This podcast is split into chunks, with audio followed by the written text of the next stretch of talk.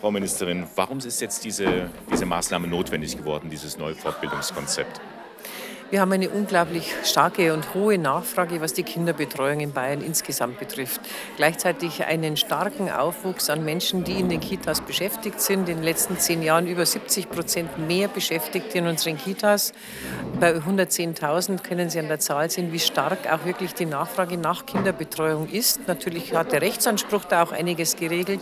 Und wir wissen aber, dass wir nach wie vor eine ganz, ganz starke Nachfrage zu erwarten haben, gerade auch mit Blick auf 2020. 2026, wenn der Rechtsanspruch auf Ganztagsbetreuung unserer Grundschulkinder greift.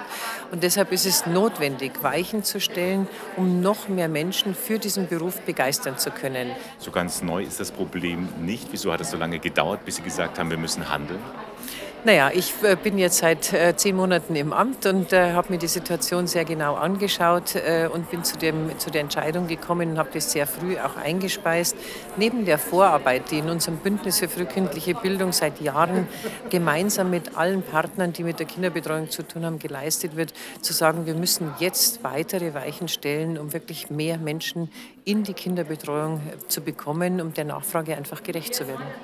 Nun ist hier ja bei der Podiumsdiskussion sehr stark der Vorwurf laut geworden, ähm, das sei so ein Schmalspur-Fortbildung und nicht vergleichbar mit der Qualität, die Erzieherinnen und Erzieher hier bekommen. Wie reagieren Sie auf diesen Vorwurf?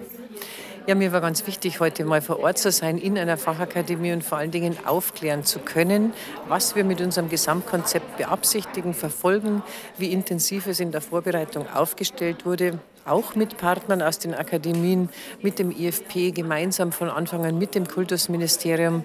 Und äh, ich glaube, da konnte heute einiges an Irrtum auch ausgehebelt werden. Vieles hat sich verfestigt, weil Begrifflichkeiten als solches angezweifelt werden, ob die unbedingt gleichlautend sein müssen. Aber ich glaube, wenn wir unser Konz und die ersten Multiplikatoren sind geschult unserer Fort- und Weiterbildung, gehen jetzt in die Kurse. Und ich glaube, dass das auch ein, ein Thema ist, das im Laufe des Prozesses des Werdens dann auch besser verstanden wird. Aber wir laden auch gerne alle ein, sich wirklich weiterhin zu beteiligen und nehmen auch gerne dieses Feedback auf, um wirklich zu optimieren. Fachkräfte ist ja ein Stichwort das heute öfters gefallen ist, denn beide heißen Fachkräfte, egal welche Ausbildung sie machen, aber die Qualität ist dann eine andere. Sie können als solches nicht vergleichen und deshalb ist es tatsächlich etwas irreführend, dass die Begrifflichkeit gleich ist. Für uns ist sie deshalb gleich, weil sie in der Förderkulisse, wenn es um die Förderung über das BIKIBIC, das Bayerische Kinderbildungsbetreuungsgesetz geht, dass wir äh, den Anstellungsschlüssel, die Fachkräfte mit reinrechnen und vor allen Dingen auch Personen mit hineinrechnen, die diesen Weg, im Übrigen dieses Gesamtkonzept ist ein modularer Weg, der von der Assistenzkraft über die Ergänzungskraft zur Fachkraft äh, sich hinzieht und da auch ungefähr mindestens vier Jahre in Anspruch nimmt.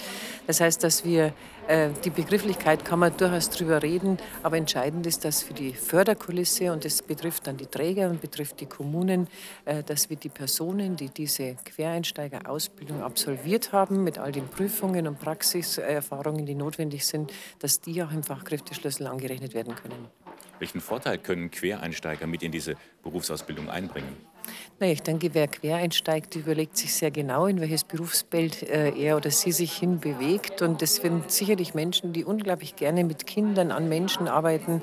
Äh, und ich glaube, wenn jemand Lebenserfahrung mitbringt, wenn jemand selbst bereits äh, Kinder großgezogen hat und sagt, nach einer gewissen Familienphase steige ich gerne wieder ein, dann bringt er mit Sicherheit so viel Lebenserfahrung mit, die auch im tagtäglichen Umgang mit Kindern und mit kleinen Kindern sehr wertvoll sein kann.